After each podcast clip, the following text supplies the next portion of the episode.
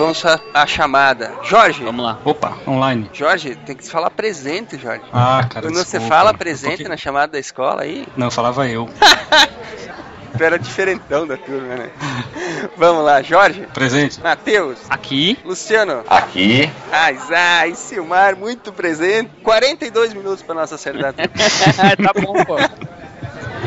Normal, normal.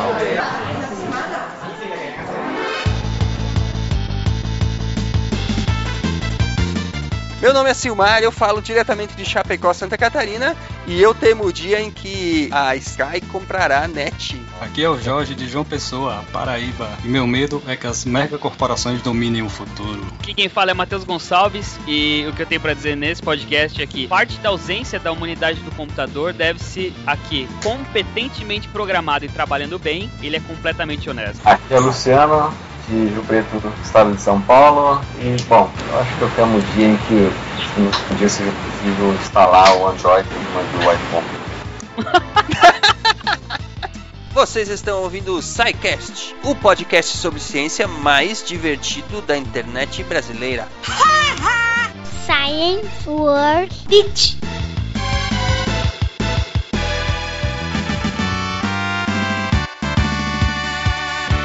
Já sonharam que vocês têm alguma parte do corpo robótica? Matheus, quieto, Matheus. Ah, ok, eu já ia falar logo de bate-pronto, mas tudo bem. Passa a bola, vai. Cabeceia, Luciano. Olha só, eu gostaria que a minha parte direita do cérebro né, fosse totalmente automatizada, como as conexões neurais, IA, algoritmos médicos, enfim, algumas, algumas conexões mais baseadas na lógica é, computacional do que natural, né? Talvez assim o raciocínio lógico inerente a, a, a também a matemática, aritmética, é, sejam bem mais é, eficientes, né? bem mais eficazes também. Sabe o que, que eu queria ter robótico? Eu queria ter a minha coluna robótica. Todo mundo que passa ali em frente a computador em sofre. É uma peça do corpo humano que desgaste é inevitável, né? E tu sente mesmo, de verdade. Não tem como correr. Ou igual o, Will Smith, né, em iRobot, que ele tem um braço inteiro, né?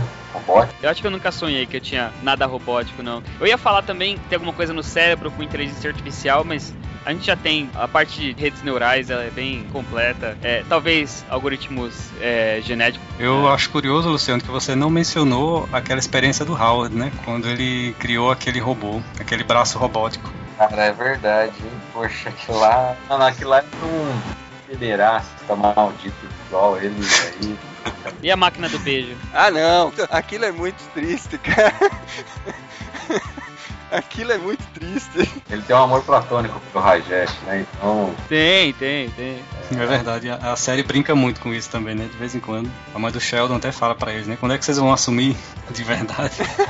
Durante muito tempo, no grupo do Big Bang Theory Brasil, tinha muita gente que achava que os dois eram gays mesmo. Eles exploram bem, na verdade, isso aí na série. Tem alguns relacionamentos, por exemplo, eu gosto quando o Leonard e a Penny fazem às vezes de pais do Sheldon.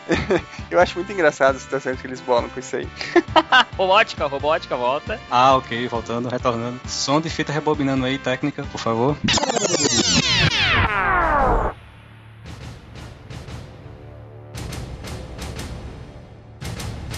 Luciano, nosso especialista em robótica, quão longe estamos de virarmos todos baterias humanas? Porque esse negócio de apocalipse zumbi é modinha, né? O que vai acontecer mesmo com a humanidade é que a gente vai se ferrar nas mãos das máquinas, né? Pô, vamos virar tudo bateria humana mesmo? Como é que é? Eu acho que aos poucos isso já vai ficando bem real. Assim. Hoje, por exemplo, ó, tem uma invasão muito grande de drones, quadricópteros e afins é, em toda a área urbana e rural dos Estados Unidos, que foi comprometido no ano passado, por exemplo, a ter uma legislação específica para isso. Então, hoje não basta apenas você ir numa loja de automodelos, aeromodelos, comprar um pop ou montar um e sair pilotando por aí. Em alguns estados da, dos Estados Unidos já tem essa legislação para evitar problemas com segurança, inspeção, é, espionagem, alguma coisa nesse sentido. E voltando mais para o lado das máquinas menos físico e mais computacional, mais lógico, é um caso recente que a gente teve aí de espionagem em relação ao governo brasileiro, né, do governo estadunidense com o governo brasileiro, é que isso já é um autômato, um conjunto de autômatos que já faz isso é, automaticamente, uma forma procedural, uma, uma rede, não, não digo uma rede neural no sentido do próprio algoritmo em si, mas das conjunturas que nele envolve. E assim, é bem fácil você fazer esse monitoramento com as principais redes sociais e as principais bases de dados. Obviamente, o Google, por exemplo, a própria Microsoft é, e outras parcerias com, também com o Yahoo, enfim, é, essas bases são muito grandes, então eles têm é, alguns convênios, algumas, ah, alguns pré-contratos, digamos assim, com o governo para fazer isso. É, é, é, difícil de a gente admitir, mas existe. Isso é normal, isso acaba sendo normal. Ah, quem sabe agora, nesse momento, Obama não esteja ouvindo a gente falando tanta bobagem. Hum. Com certeza. Um abraço, tio Obama. Eu acho que ele descartaria metade. Força aí. Sabe que o Obama é o único cara que eu respeito, né? Quando ele fala, ele dá multa no mundo, né? Tem presença. Filho da mãe tem presença. É o que o Will Smith gostaria de ser, né? O Smith é um chorão, né, cara? Ficou chorando lá, ai meu braço, ai meu braço, não sei o que, tem que salvar a menina, não sei pois o quê. é, cara, seja como James, cara. James perdeu o Couto e nem reclamou, né? É, o personagem dele naquele filme foi criado ali de pera, né? Ah, uma coisa legal que tem uma parceria com a Universidade de Michigan e a Queensland na Austrália é que eles estão planejando a construção com várias parcerias universitárias né, de um time de robôs para jogar com o melhor time de humanos melhor time de futebol de humanos no ano de 2050. Mas soccer ou futebol americano? Soccer, soccer. Bom, se fosse futebol americano, a gente não tinha, não tinha condição nenhuma de ganhar. Eu imaginei um grupo de Transformers fazendo boliche com humanos, voando perna e braço pra tudo quanto é lado. Assim. Daria um mote pra um jogo também, né? Ia ser um rolo compressor, né? I'll be back. Então a gente pode começar perguntando ao Luciano o que seria a robótica, né, Luciano? Qual seria a definição de robótica? Robótica em si, ela é um termo do estudo de robôs. Robôs é uma terminologia usada há muito tempo por um personagem, um ficcionista russo chamado Karel Capek, que ele introduziu isso numa peça teatral chamada Autonomous Robots, para descrever um comportamento de um autômato é, em parceria com a ação de um humano. E esse termo da literatura acabou vindo para a ciência. Então, tudo que hoje seja ou guiado ou autônomo é, recebe essa descrição, essa discriminação como robô. É, muita gente acredita que ele foi usado pelo escritor Asimov, né, que realmente disseminou mais para o mundo pop essa questão, né, essa, essa definição de robótica, esses autômatos, como você falou, né, mas pelo visto já vem bem de, de mais antes. O, o, legal é que o legal é que a maldade já está implícita, né? A tradução de robô é trabalho forçado, não é isso não?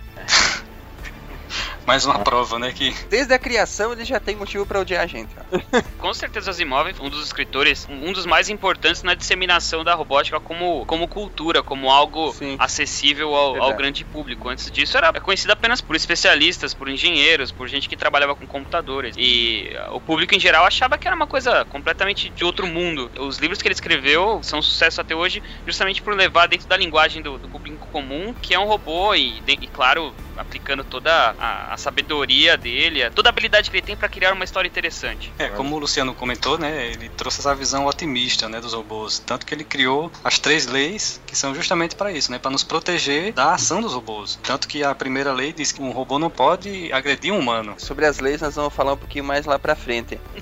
deu bronquinha, Silmar deu bronquinha.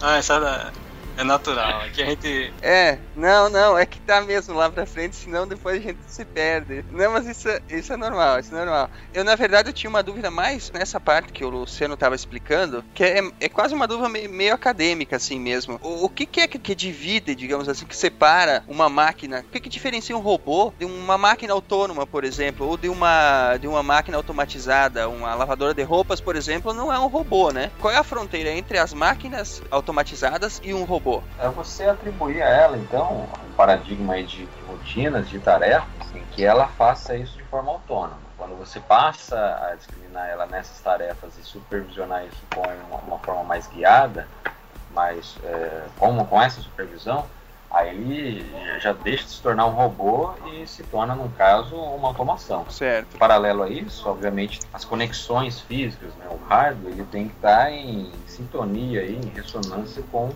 software. Então, para isso, tem a habilidade também de descrever um comportamento mais é, de raciocínio lógico, de tomadas de decisões, de classificadores, que venham a deixar o robô autônomo para fazer determinada tarefa, uma inspeção numa área agrícola, uma invasão numa área de risco, de incêndio, para resgatar vítimas, enfim. Podemos dizer então que um robô ele que pode diferenciar a questão da interação com o ambiente. Então o robô ele tem um sensor que ele consegue perceber determinada característica do ambiente e vai reagir àquela característica, sendo guiado ou não por um humano. Ah, certo. Isso é importante. Não é a autonomia da máquina que determina se é um robô ou não. Não, é a interação com o ambiente, né, no caso, né, Luciano?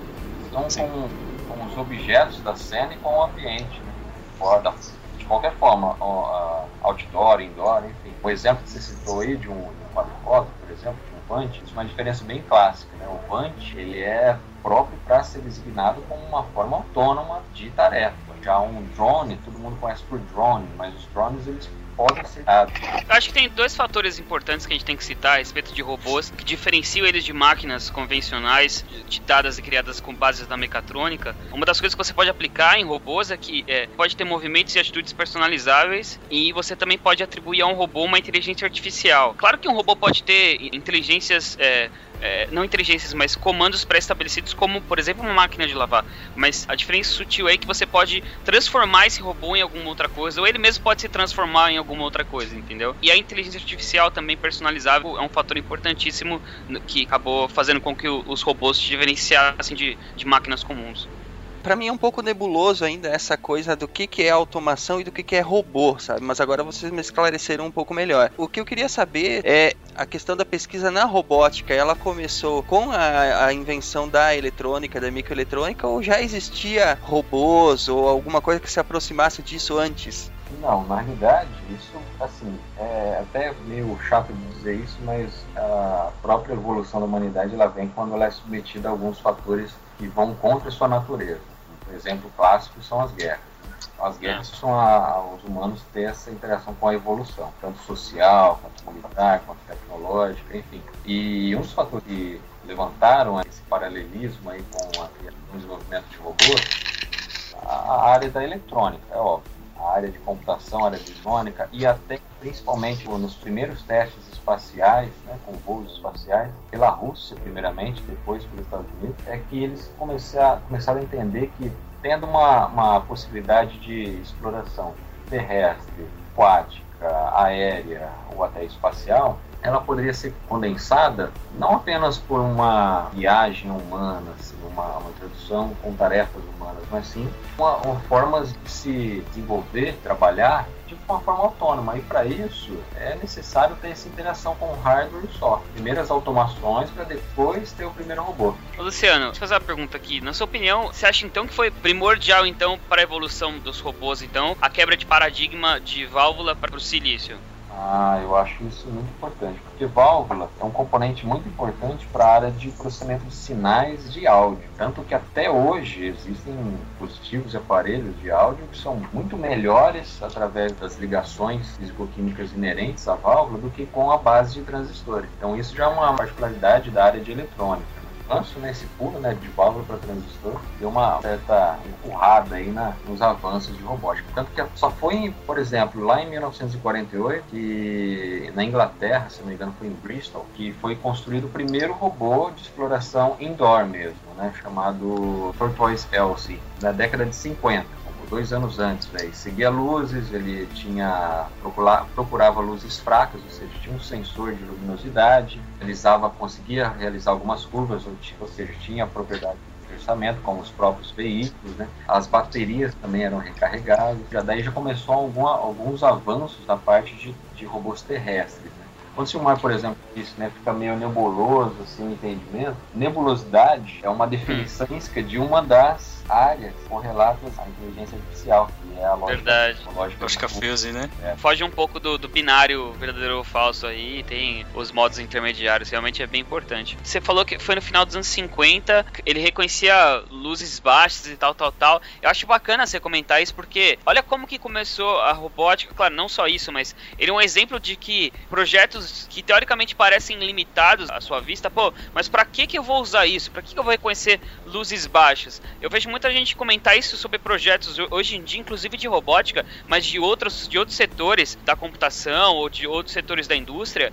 E a pessoa não consegue perceber que aquilo é um meio para um fim diferente, entendeu? A pessoa não consegue perceber que aquilo é, um, é uma forma de você estudar uma, uma, outra forma de criar o que vai ser muito mais importante no futuro. Você tinha um robô que reconhecia luzes fracas, bem limitado, e hoje em dia você vê aí que tipo de robô que você tem no mercado. E é uma, e é uma ciência bem recente, né? Pensando então que começou aí praticamente junto com a quebra do paradigma da válvula para o silício, isso é bem recente, né? É, do século passado, né? Não chega a ser uma coisa ancestral, né? I'll be back. Entrando já na área de pesquisa da robótica e na pesquisa em si, nos campos da robótica, quais que seriam assim as, os principais ramos de pesquisa dentro da robótica? Poxa, são vários, muito. Hum. Vamos lá. É, bom, hoje existem robôs para inspeção, para tubulações, projetos bem legais aí com a Universidade Federal de São Carlos, a própria de Santa Catarina e a USP, com relação com a Petrobras, para inspeção de oleodutos e afins, né? Tem robôs para indústria, são os chamados AGVs, que eles fazem a organização né, de produtos para armazéns, robôs para combate a incêndios, descontaminação também. Até aproveitar que está falando do mercado brasileiro, quais foram as, os principais robôs, assim, vamos dizer, que o Brasil já produziu? Olha, é uma aplicação muito forte hoje com a automação voltada para veículos veículos pessoais, transformar um veículo autônomo mesmo. A Universidade Federal do Espírito Santo tem desenvolvido algo bem legal parecido com isso, junto com a gente em São Carlos. Tem dois módulos, o ICMC e a Escola de Engenharia de São Carlos, eles trabalham com dois projetos, um chamado Carina e outro projeto chamado Sena, que são concepções absorvidas aí do primeiro modelo que foi lá de Stanford, que foi chamado Stanley, que é justamente para quê? Para deixar o carro uma forma autônoma, fazendo com que ele ajude, né, auxilie o, o motorista a fazer o condicionamento e as condições durante a locomoção durante uma curva, durante uma parada, uma chamada de atenção no cruzamento. Assim. Então, hoje, mais forte aqui no Brasil são essas é, relações de desenvolvimento de robôs para veículos terrestres. Né? Tem algumas aplicações também envolvendo robôs terrestres, mas bípedes, é, com uma interação mais computacional, digamos assim, para entender qual, quais são as, as dificuldades e as, é, e as características inerentes, por exemplo, uma pessoa que necessita, por exemplo, de uma reabilitação, de uma tecnologia assistiva. Então, hoje também essas interdisciplinaridades entre robótica e reabilitação médica, biomédica, fisioterapêutica, enfim. Eu achei bem legal aquela pesquisa que vocês estão conduzindo aí. Me pareceu, ao menos na reportagem que eu vi, uma, uma espécie de uma perna robótica, né? Se auxilia no movimento da pessoa na recuperação, né? Isso, isso é um projeto bem bacana que que foi é, pioneiro da ESC, né, da Escola de Engenharia, mas agora várias universidades, principalmente federais, aderiram a isso como uma forma mesmo de divulgação e de aprimoramento a essa, essa prerrogativa de tecnologia assistiva, que consiste basicamente no seguinte: interação entre robôs. É, essa área, no caso, se chama assistivas, muito bem. O interessante disso aí, no caso, eu achei a interdisciplinaridade ah. da pesquisa, porque eu vi o vídeo também Luciano, e eu percebi que tem, além do pessoal da robótica, tem o pessoal da fisioterapia também, né, para poder ajudar, para direcionar. E me parece que tem bastante demanda para essas tecnologias assistivas, né? Tanto para recuperação, por exemplo, de um, uma pessoa que está doente ou impossibilidade de andar, por exemplo, como para coisas que a gente vê realmente é, em filmes ou em, em literatura, robôs assistentes para cuidar de idosos, para fazer o serviço da casa, para esse tipo de coisa. É, tudo entraria dentro desse campo de pesquisa? Isso, esse campo como reabilitação robótica. A reabilitação robótica é uma peculiaridade da tecnologia assistiva. Uhum. Na reabilitação robótica, costuma-se usar a, a, interação do desenvolvimento de hardware com o embasamento de games também. Então, jogos podem auxiliar na reabilitação. Uh, hoje usa-se bastante a definição com, com consoles para uso é, de movimentos, como o Wii, o Xbox, o Kinect, né? Aquela brincadeira do pé, né? A pessoa mexe o pé faz o personagem pular. É uma coisa bastante interessante mesmo. É, por exemplo. É tu tens a, a realimentação visual né, do teu movimento. Então já é um reforço para o cérebro, né? Saber que você está conseguindo realizar aquele movimento. Né? Para quem tem a dificuldade. Acho que tem um jogo pro Wii, se não me engano, o Wii Fit, né? Se, se, a pessoa não consegue definir um range aí de, de exercícios físicos, ele é chamada atenção, se ela não consegue mover o braço até certo ponto Então isso força com que o paciente desenvolva melhor essas atividades é, médicas. Bacana. Indo para outras áreas, Luciano, quais seriam os campos de pesquisa ou os grupos de pesquisa que teria, por exemplo, dentro da robótica? Pensando assim, por exemplo, que uma área estuda como dar visão para ele, outra área estuda como dar locomoção para ele, outra área estuda como dar outras características diferentes para o robô. Quais seriam os principais grupos assim de pesquisa, né, falando nesse tipo de tópico? Tá. É, aí são é, etapas de desenvolvimento. É, elas são agregadas aí mais a terminologias técnicas. Por exemplo, existem sistemas de locomoção, sistemas de dispersamento, sistemas de sistemas dinâmicos, sistemas de controle, sistemas de navegação, sistemas de visão. Então, é, basta você situar uma comparação bem, bem legal com o próprio corpo humano. Né? Os sentidos que nos é, rodeiam, né? os cinco sentidos, mais a percepção, e definir isso em etapas. Né? Como que eu consigo fazer com que o robô sinta palpavelmente algo para ele poder se locomover em determinado ambiente? Como que eu faço com que o robô veja, escute, né? interaja também com o próprio ambiente, com os objetos dentro do ambiente? São essas etapas. Né? Então, cada etapa seria um, um procedimento na área de matemática e computação muito grande. E especificamente, Luciano, qual é a tua área de pesquisa? E fala um pouquinho para a gente também teu trabalho, né? O que você está desenvolvendo atualmente na, na universidade. Tá. A minha área que eu atuo hoje em dia é visão computacional e inteligência artificial. E Sim. eu olho essas duas junto ao módulo de navegação. Atualmente a gente trabalha num projeto bem temático, né? Temático porque ele agrega esses vários módulos com, juntamente com o módulo de navegação, que é para auxiliar o robô chamado Agribot a se locomover entre os linhas de plantio, sejam elas quaisquer culturas, né? dependendo da, do nível de conservação, de maturação da, da cultura. Esse é um projeto financiado, né? No caso. Isso, um projeto financiado, um projeto é, temático em parceria com a FINEP, com a FESP, com a Embrapa, né? e algumas empresas também de implementos agrícolas e, e, e, por esse motivo, né, os, os, módulos são divididos e cada um tem uma atribuição, uma tarefa, né, especificamente. A minha Sim. é com que, a grosso modo, o robô enxergue as coisas, né, os objetos ao redor dele, no campo rural, e se locomova. Além de fazer essa locomoção, ele tem que fazer toda a aquisição de dados das culturas. Então, existem sensores, câmeras e, e junto a isso algoritmos que eu desenvolvo, a minha equipe também, para auxiliar, por exemplo, a detectar uma laranja e verificar se aquela laranja está saudável ou não. Podemos dizer então, Luciano, que ele é um, um Curiosity, é o nosso Curiosity brasileiro. É um Curiosity caipira, né, rural. é o, o, o codinome do projeto é Chico Bento?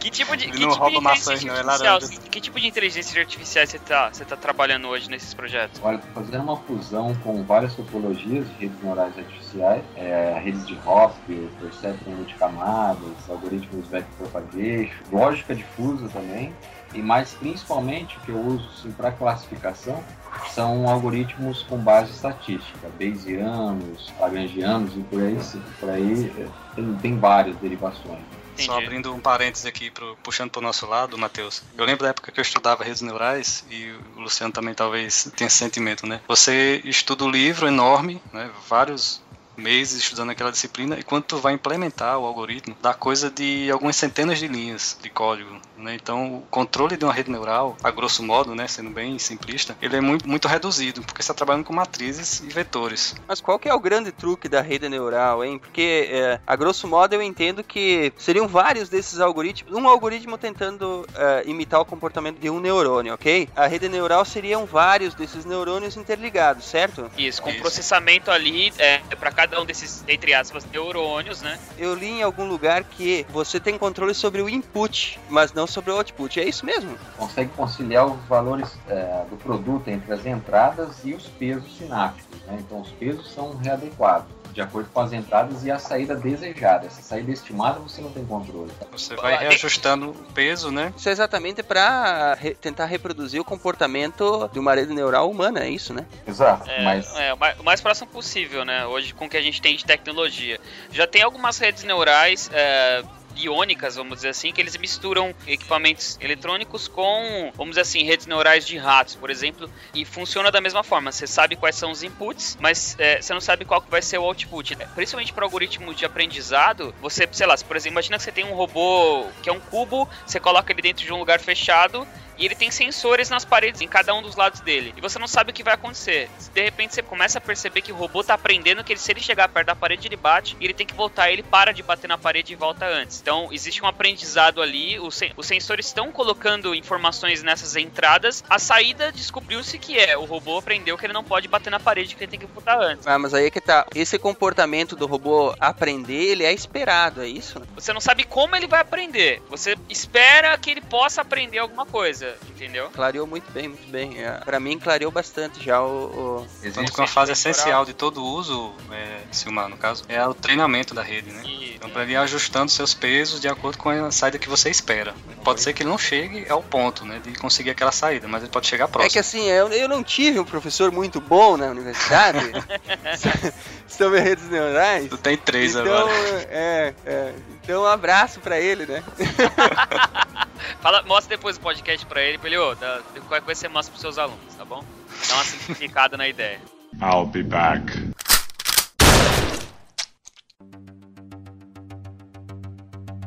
Passando ao próximo tópico, Luciano, a gente já falou um pouco sobre as áreas de pesquisa, né, e os tipos de robôs. A gente pode comentar um pouquinho sobre, eu até separei aqui na pauta, sobre as formas que os robôs podem, é, digamos, tomar. Né? Nós temos robôs que são, vou até usar um termo da, da área tecnológica que está em moda, né, esquemórficos, né, que são aqueles robôs que têm a forma de um objeto do nosso meio ambiente. Né? Tem um carro, eu tenho um helicóptero controlado, eu tenho nós já vimos também libélulas, eh, pássaros, etc. E temos robôs humanoides, né?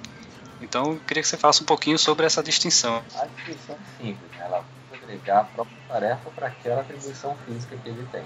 Então, o esquemórfico, baseado também numa acepção um pouco mais complexa que é o humanoide, né? ou, o antropomórfico, ele visa é, proporcionar todos os graus de liberdade entre juntas e elos, né? de acordo com o manipulador robótico, para fazer determinada tarefa. Robôs que possuem essa característica, por exemplo, apenas parte deles são os robôs de montagem em série de indústrias automobilísticas. Né? Outros fatores também podem se usar uma base mais científica de verificação entre os graus de liberdade e pontos de singularidade. Pontos de singularidade são aqueles pontos em que há alguma há alguma algum intervalo uma fase entre o movimento do objeto e a mão, por exemplo, que não é admissível, né? não está no, naquele campo de visão. Então, uhum. eles são para isso. Agora, os demais, carros, drones, libelos, libelos e formigas, elas têm umas características bastante peculiares que são criminadas para se trabalhar em equipe, né? Então, não fala isso, cara. Tra isso. Robô trabalhando em equipe. É isso onde eu queria é, chegar. Sério mesmo? Vocês não estão é. vendo problema nenhum aí? É? Ô, Luciano. Porra, cara. É, é justamente esse o ponto que eu quero chegar. Se eles aprenderem a cooperar, hein, Silva? Não, eles já, já tem já tem já tem quadricóptero trabalhando em equipe para levantar peso, para carregar carga junto. Eu vou sair daqui dessa gravação e vou colocar grada na minha casa, cara. Vocês estão me assustando. Relaxa, não vai acontecer nada. Vídeo por enquanto. Ficar... é, esse, esse que é o meu medo, né? Por enquanto. I'll be back voltando um pouquinho ali à, explicação que você estava dando, a questão de ser esquemórfico ou humanoide é estritamente ligado à facilidade de executar aquela tarefa que a gente espera que ele faça, né? Exatamente. É, tem robôs é, manipuladores, né? costuma dar esse nome, manipuladores mecânicos, que são admissionados com essa atribuição, humanoides, é, planares, cartesianos, ah, do tipo SCARA. SCARA é uma definição, Selective se não me engano, é Active Compliance Articulate Robots for Assembly. É uma, imagine só seu braço fazendo apenas dois movimentos do braço e antebraço planarmente, né, num plano, e, uhum. e, nisso ele faz essa tarefa com apenas o propósito, né, de não perder pontos de singularidade e autonomia. Ou um mecanismo e um manipulador robótico do tipo humanoide faria a mesma tarefa que um tipo SCARA faz também. Porém, a dinâmica, cinemática direta dos cálculos entre a trajetória do posicionamento inercial até o posicionamento dinâmico final e o retorno disso é mais trabalhoso para ele. Então, é porque ele... mesmo que ele seja limitado em certos planos, né, Luciano, isso vai ajudar no equilíbrio dele, né? Por mais que ele só possa movimentar para frente e para trás o braço, ele vai ajudar no possível desequilíbrio né, do, do robô. Tanto que nós vemos muitos robôs humanoides, eles não têm as pernas totalmente esticadas, né? Aquela leve flexão ajuda no a baixar o centro de gravidade, no equilíbrio dele, para começar É, a andar. o- os humanoides, eles, eles acabam muito, muito projeto de, de robô de, de humanoides, eles acabam tentando copiar a movimentação do nosso quadril pra tentar manter o robô de pé, senão é complicado, né, cara? A- a- toda a física que existe por trás do movimento, a gente acaba não pensando nisso, né? Assim, no dia a dia, a Já gente é vê um natural, né, robô, trabalho. Pra, é, a gente, a gente olhar pro nosso quadril andando, ele tem uma movimentação e um equilíbrio que é uma coisa é, bizarra, né? É, a gente foi desenvolvendo uma. a- durante a evolução do, do- ser humano, a gente chegou num, num modelo de mecânico no nosso, nosso corpo que ele permite que a gente tenha equilíbrio. Se você tentar aplicar isso pra uma máquina, é complicadíssimo, cara. Há quanto, há quanto tempo aí tá a Honda, por exemplo, tentando fazer um robô, O sei lá, Asimo é deles, um né? robô que caminha normal, o Azimo, por exemplo. Ou, ah, eu esqueci o nome daquela outra empresa, putz, eu esqueci. Mas que ela tá fazendo, por exemplo, quadrúpedes correndo, bípedes correndo e já eh, superando obstáculos. Se você empurra, ele tem sensores pra pra contrabalancear, fazendo com que esse robô continue de pé. Isso é genial, cara. Você pode começar daí, né, Matheus? Quantos mamíferos você conhece que são bípedes, né? O processo de equilíbrio humano é, que nem tu falou, é, é absurdo tentar explicar ele é, em poucas palavras. Mesmo quando você tá de pé, por exemplo, parado, sem se mexer, você tá mudando o teu ponto de equilíbrio o tempo todo. São Você tá dando microcorreções, é, né, o tempo todo. microcorreções o tempo todo e, e copiar isso deve ser compli- complicadíssimo, né? Fora a questão do ouvido, né? Nem vamos falar do ouvido. Não, não. Ô, ô, Luciano, você chegou a trabalhar com alguma coisa nesse sentido? De robôs humanoides? Ou algum tipo de robô que trabalhe com equilíbrio? Temos também, paralelamente, algumas atividades voltadas para as próprias disciplinas de graduação né, na USP. Uma Ah. delas é trabalhar com manipuladores robóticos, principalmente a parte de cinemática direta, verificar quais são os- esses graus de liberdade no movimento de um mecanismo qualquer e atribuir uma certa tarefa eh, de acordo com as necessidades para que o aluno fomente isso de forma eh, gradual mesmo. Como que ele consegue desenvolver, por exemplo, não um algoritmo, mas assim uma técnica que faça com que aquele, aquele mecanismo, aquele manipulador tenha uma tarefa específica. né? Então a gente trabalha com, com manipuladores, em algumas atividades lá. Tarefas de robôs móveis também fazem parte dessas disciplinas. A gente interage com alguns swarm bots, três ou quatro robozinhos, né? interagindo entre si num, num ambiente indoor, com alguma atividade, né? para estimular a- o raciocínio lógico de um classificador. Sensacional, sensacional. Uhum. Ó, Luciano, é o seguinte, você tá liberado a pesquisar esse negócio de equilíbrio aí, tá? Agora, trabalhar em equipe, não. Isso vocês Não. param. Principalmente com humanoides. Principalmente com humanoides. Conquistam o equilíbrio, aí resolvem é, Trabalhar em equipe. vestir ele com carne humana, aí se foi. Aí eu Nem fiz. precisa de carne, nem precisa era- de carne humana. Era o ponto que eu ia chegar agora, Silmar. Ia comentar isso aqui Hoje? pra, com a galera. Era a questão das expressões, né? Expressões faciais. Existem algumas pesquisas que existe aqui um ponto de transição, onde você percebe que aquilo é natural ou não. Então chegar naquele ponto de transição é complicado. Tanto que a maioria dos humanoides que nós vemos, eles são muito parecidos com os do, do Terminator, né? Só o crânio aberto, pra não dar aquela falsa sensação de ser humano. O ser humano ele, ele se sente mais à vontade sabendo que é um robô, do que percebendo visualmente que é um robô, do que ele ser revestido, né, com a, com a carne, né, ou qualquer tipo de material, biológico ou não, mas que não possua aquela expressão natural do ser humano. Aquele olhar morto, aquela, aqueles movimentos faciais que não são o natural nosso. Viu? Eu não quero andar com um teste de Turing no bolso, não, tá? O pior que você Nem eu. De humanoides é você ter um swarm bots de nanobots, né, de nanorobô. E esses fazem um estrago maior. É, realmente. É, saiu a notícia aí que já estão desenvolvendo vermes robôs para tratamento de câncer. Pô, Então, mas isso.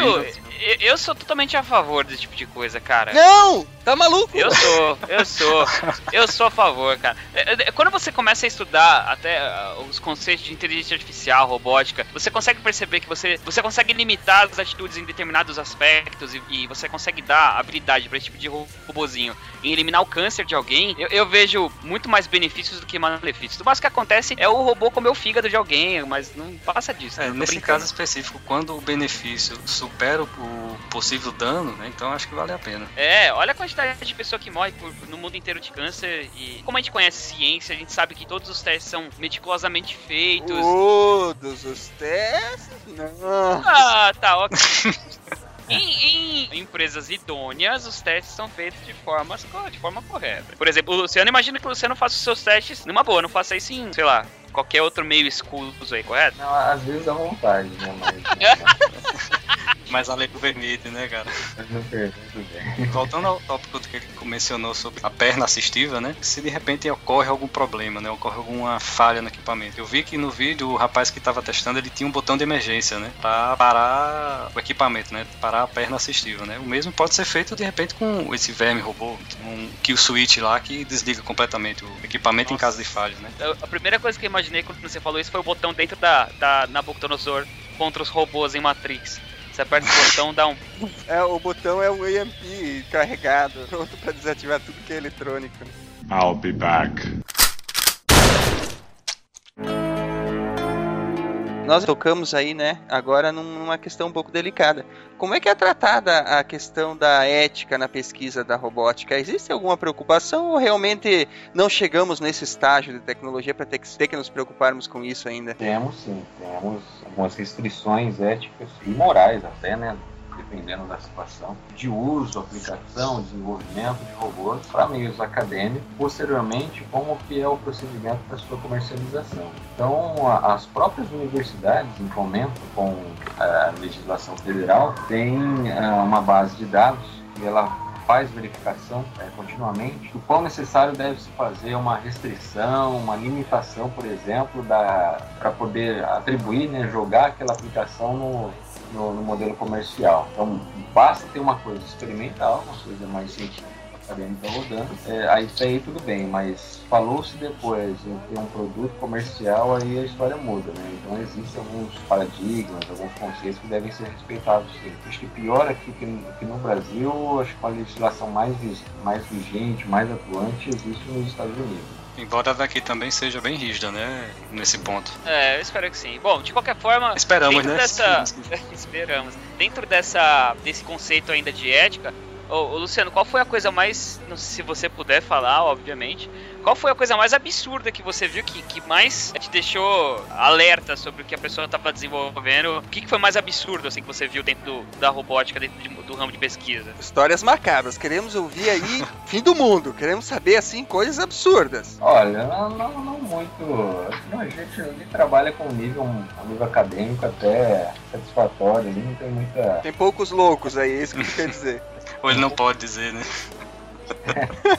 O Conselho de Ética não permite Não, divulgar. assim, algo que eu não gosto na robótica, que eu não tenho muito assim essas particularidades relacionadas a comprometimento, por exemplo, com a vida humana, assim, mas é que uma, uma, uma interação acho que desnecessária, é, é uma perda de tempo, ficar com esses projetinhos, com essas competições, são ah, essas- esses eventos baseados em sumobot, né, competições de robôs né, para combate. Isso aí eu já acho desnecessário, porque isso já é feito é, com base militar. Então, colocar é, competições apenas para entretenimento é, não, não, não surte muito efeito acadêmico, científico para isso. E nesse sentido, Luciano, você tocou num ponto bem sério, né? Você acha que as nossas guerras no futuro serão travadas por robôs? No futuro? Olha, hoje você tem, bom, até no começo desse ano você tinha aí uma, uma informação que ia vir à tona aí de um míssil teleguiado como ogiva, comportando-se como autônomo para explodir na Coreia do Norte, né? care. É. A- Olha aí. Já, já existem relatos de, do exército americano testando robôs humanoides para a guerra mesmo, para Nem morrerem na É, guerra. ne- mas- nesse sentido que eu, que eu falo, claro, a, a guerra tecnológica já existe há muito tempo. Mas eu digo assim, campo de batalha, entendeu? Será que de repente nós vamos é, nos degladiar remotamente controlando robôs humanoides e não humanoides num campo de batalha? Será que isso pode vir a acontecer? Será que a infantaria vai ser robótica, né? dois pontos cruciais para isso é, é o desenvolvimento de, de artefatos, né, dispositivos feitos pela Boston Dynamics, aquilo que o São Dynamic. quem tinha comentado para você, né? Fazem esses artefatos, esses dispositivos aí, baseados em locomoção é, quadrúpede, né? O bípede, é, que pode auxiliar também e tem uma interação com o exército norte-americano, mas uma agência é, governamental mesmo é a DARPA, né? A DARPA que faz essa gerência de todas essas Obrigado pela internet, dona Darpa. Eu acredito, eu acredito que vai ser justamente o contrário, é, Silmar. Não acho que a tecnologia vai ser usada para uso militar, né, da robótica. Eu acho que é o contrário. A tecnologia militar é que vai ser usada civilmente. Porque eles que estão puxando o desenvolvimento, eles que puxaram a internet, eles que puxaram praticamente a conquista espacial, É. com fins Nada com uma boa guerra, né? avançar a tecnologia. É, infelizmente, né? Infelizmente. Mas já existem relatos mesmo de robôs controlados à distância, com armamento, com armamento letal, sendo utilizado pelo governo dos Estados Unidos. Eu nem deveria estar falando isso porque eu moro nos Estados Unidos e eles com certeza vão ver. isso. Eles vão te deportar, hein? É, eu não estou autorizado a falar nada Não estão batendo na tua porta aí? Ok. Que isso? Que barulho é esse? É. Você- É.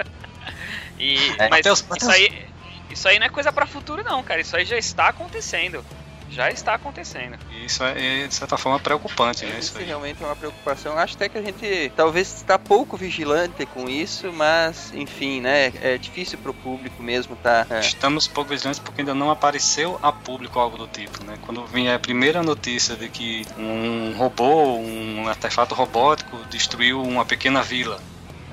Alguém filmando um robô saindo metralhando uma casa. É uma coisa tão, tão futurista, futurista que na verdade tá acontecendo agora no presente, né? Que eu não sei nem como é que as pessoas reagiriam a isso. Por exemplo, vamos imaginar realmente que um robô equipado com armamento letal invada uma vila ou uma casa e, e seja filmado metralhando e tal. Será que a gente conseguiria, por exemplo, dar personalidade? Aquele robô é o mocinho, aquele robô é o bandido, entende? Porque isso são, são sentimentos humanos, entende? Tem alguém sendo morto, mas você não tem ligação sentimental com aquelas pessoas. E muito pior, você não tem ligação sentimental nenhuma com o robô.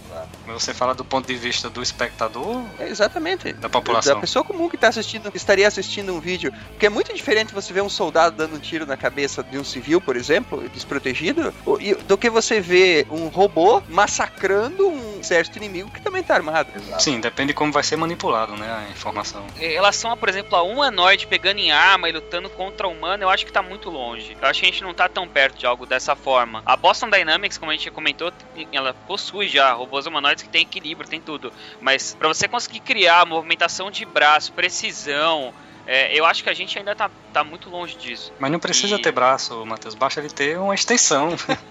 É, Basta ele ter um. Basta ter a metralhadora rotatória, por acoplada. exemplo. É, exato, uma rotatória rotatória. É, eu não sei se. O quadrúpede se, bom, faria esse- essa tarefa muito bem. É uma, é uma discussão ética importante que, Que não tá é- sendo é, feita, É legal né? a gente ter, mas Então, mas a, a gente fala que não tá sendo feita, mas, por exemplo, tem uma, uma cidade nos Estados Unidos, chama, acho que é Deer Trail, no Colorado, que, ao contrário de toda a legislação dos Estados Unidos, eles liberaram licenças e permissão pra você caçar drones. Então, se aparecer helicóptero, drone, qualquer coisa assim, Essa foi boa. Foi eu li boa. essa É, matéria. você é, pode é, sem- verdade. Um redneck lá com uma 12 dando um tiro num drone, cara. Aquilo foi demais. eles pagam só- 100 dólares se você levar os pedaços de drone abatido pra, pra prefeitura. Mas, é Matheus, o ponto é, eles fazem isso com medo da privacidade ou da segurança física deles? Ah, eu acho, na minha opinião, modesta, eles fazem isso porque eles gostam de dar tiro em qualquer coisa. Então, aparece lá. É mais alguma coisa pra eles matar e pendurar na parede, meu. Tem um stand de tiro em cada esquina aí, né, Matheus? Tem, tem, tem. Na casa do cara você vai entrar, vai ter lá, vai ter um, um, um veado, vai ter um, É, um, um alce, um alce e tem um- os Do restos de uma hélice, assim. Drone. Discussão ética é importante, ela é inesgotável, infelizmente, é, como quase toda discussão ética, né? Nunca tem um ponto final, sempre tem que estar sendo é, discutido e raciocinado e diluído e tentando chegar no melhor ponto possível da discussão, né? Bom, este é o fim da primeira parte do podcast sobre robótica. Até semana que vem com a continuação. Stay tuned for more rock and roll.